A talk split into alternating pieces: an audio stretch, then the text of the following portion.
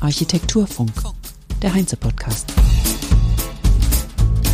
Tag 9 der Heinze Architektur Virtuell 3 Perspektiven für das Bauen von morgen. Herzlich willkommen zum Architekturfunk, zu den heutigen wichtigsten Gedanken des Tages in aller Kürze zusammengefasst.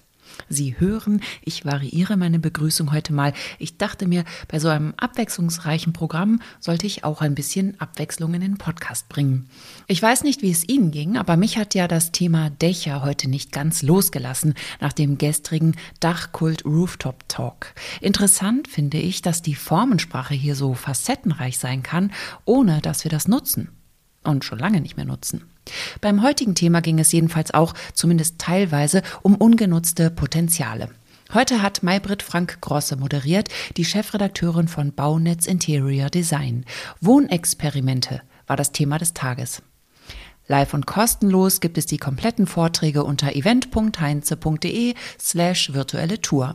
Mein Name ist Kerstin Kunekat und am heutigen Morgen ging es los mit Baunetz Design Interventionen im Raum.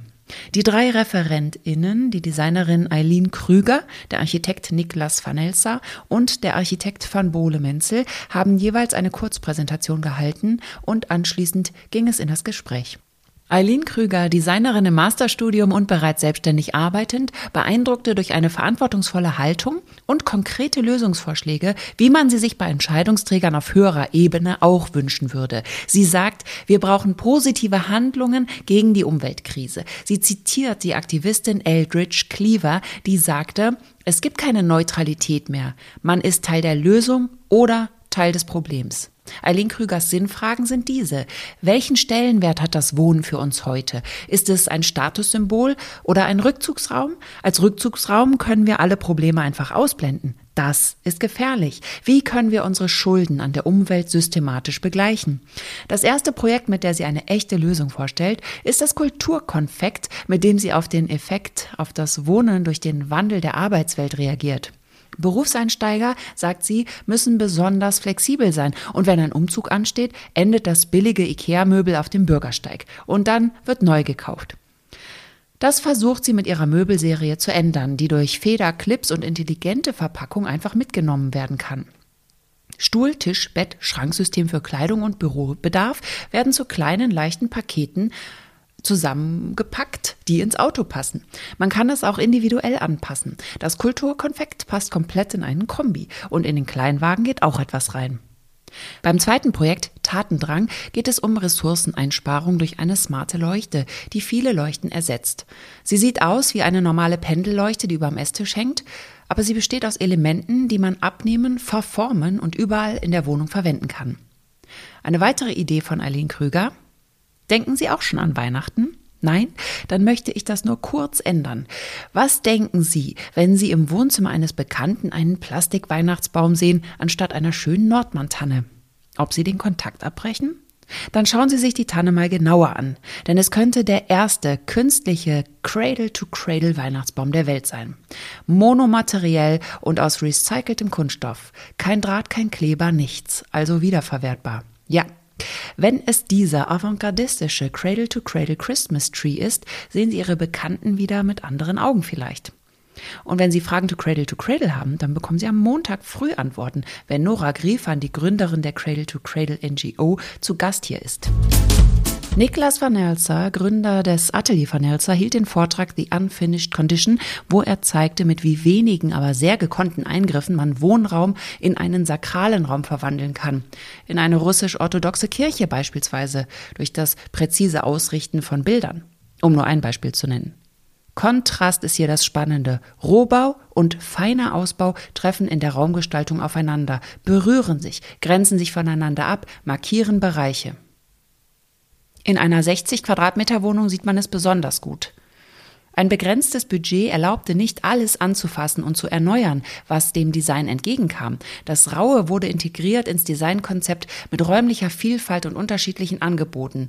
Ein Möbel mit der Funktion, einen zentralen Raum zu schaffen, Stauraum zu bieten, Erker zu betonen und Raum zum Schlafen zu schaffen, prägt die räumliche Erscheinung. Die Narben zwischen Alt und Neu sind sichtbar, wenn alter Zustand auf das Neue trifft. Der dritte war Van Bole Menzel. Er ist bekannt geworden durch Projekte wie Hartz-IV-Möbel, One Square Meter Haus für das Guggenheim Museum, das Tiny House und die 100 oder 100 Euro Flat. Er hat keinen Computer und kein Auto. Ersteres leiht er von seiner Frau, zweites mietet er, wenn es nötig ist. In seinem Projekt Furnitecture spielt er den Gedanken durch, ob man Räume umwidmen kann durch kleine, schnelle und günstige Interventionen, die keinen Müll hinterlassen. Er hat Möbel gebaut, die komplett aus weggeworfenen Materialien und sogar Kunstwerken bestehen und alle Funktionen einer Wohnung haben.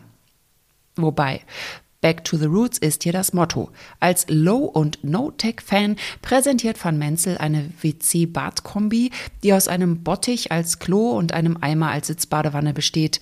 Ein Düngemittelkanister auf dem Rücken geschnallt oder in ein Regal gestellt kann das Duschwasser bereitstellen. Er erzählt von einer Guerilla-Aktion, und zwar Guerilla-Lounging im Jobcenter mit seinen Hartz-IV-Möbeln. Man darf das Jobcenter nicht einfach schön machen. Da hat er den Pfad der Rechtsprechung verlassen, aber es hat sich wohl gelohnt. Die Wartenden dort waren hoch erfreut über die Lounge. Vanlife, noch kurz erwähnt, ist ein drittes Projekt, bei dem man aus jedem Auto ein Wohnmobil machen kann. Dafür sucht er sogar noch Leute. Mit seiner radikalen Reduktion stellt er natürlich alles in Frage, was wir zu brauchen meinen. Uns Menschen in unserer Luxuswelt kann man nicht umkrempeln, aber das Unfertige kann man schön inszenieren, Langlebigkeit kann man ausnutzen und das Kurzlebige kann man ohne Müll zu produzieren genießen. Am Mittag ging es um das Experiment als Teil des Entwurfsprozesses. Die Architekten waren aus Montreal und Genf zugeschaltet. Bei Jean Verville aus Montreal war es 7 Uhr morgens, als der Vortrag losging. Daniel Samabit aus Genf hat als Zweiter seine Arbeit vorgestellt. Mit elektronischem Minimal Pop unterlegte Jean Verville Bilder seiner Architektur, Innenarchitektur und Designs, sodass ein bildgewaltiges Werk uns in seine Arbeit gezogen hat. Mit schwarzem Rollkragenpullover vor schwarzem Hintergrund schien sein Kopf zu schweben, während er redete. Und ob es an der Entfernung lag, auch der Ton wirkte besonders, wie bei der Rede von JFK in 1963 in Berlin. Nicht die berühmte vor dem Schöneberger Rathaus, sondern eher wie die danach an der FU. Gleicher Ton. My life is an experiment, sagt Jean Verville. Durch die trockenen, unerfreulichen Erfahrungen mit Klienten hat der junge Architekt sein Architektendasein angezweifelt und Kunst studiert, damit er seine Vorstellungen seiner Praxis umsetzen konnte und um mehr Vergnügen an der Arbeit zu haben. Sein Modell? Ich brauche Leute, die das umsetzen, was ich in meinem Kopf an Design habe.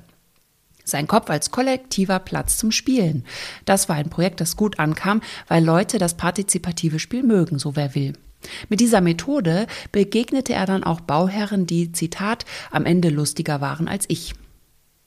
Er nimmt die Geldgeber mit auf eine Reise, denn er meint, der Weg zum Entwurf sei wichtiger als das Ergebnis und der Prozess alleine dauert lange. Manchmal arbeiten wir ein bis zwei Jahre nur an der Vorstellung. Wir stellen uns eine andere Welt vor. Wir mixen Vorstellungen und das gibt uns Freiheiten vor und wieder zurückzugehen im Prozess. Es ist hart für die Bauherren manchmal, aber sie bekommen sehr viel für ihre Geduld. Architektur als Kunstwerk, von innen nach außen entworfen. Ein Besuch der Website jeanverville.com ist lohnenswert. Im zweiten Vortrag hat Daniel Samabit seine Arbeit und mehr noch sein Denken vorgestellt. Das Bureau Architectural Office in Genf wird von Daniel Samabit, Karin Pimenta und Galian Samabit geleitet. Hinter dem Namen verbirgt sich eine Vielzahl von Forschungsaktivitäten. Bureau macht Dinge aus dem Drang heraus, auf die umgebende physische, kulturelle und soziale Umwelt mit einem kritischen Standpunkt und mit einer immersiven Haltung zu reagieren. Daniel Sammerbit sagte, dass wir in den letzten 30 Jahren nur mit Bauen beschäftigt waren, aber nicht mit Experimentieren oder kaum. Was auch immer wir tun, es ist verwurzelt in unseren jetzigen Lebensumständen. Wir sollten es uns aber erlauben, in Experimenten auch zu scheitern. Das geht nicht nur im Labor in unserem Beruf. Wir müssen Dinge austesten. Formate, Installationen, temporäre Strukturen, Schreiben, all das navigiert uns durch unseren Arbeitsprozess. Architekten bauen Häuser. Das war schon immer so. Die Gegenwart ist nicht nur heute, sondern eine dicke Zeitschicht aus den vergangenen Dekaden. oder eben Jahrhunderten.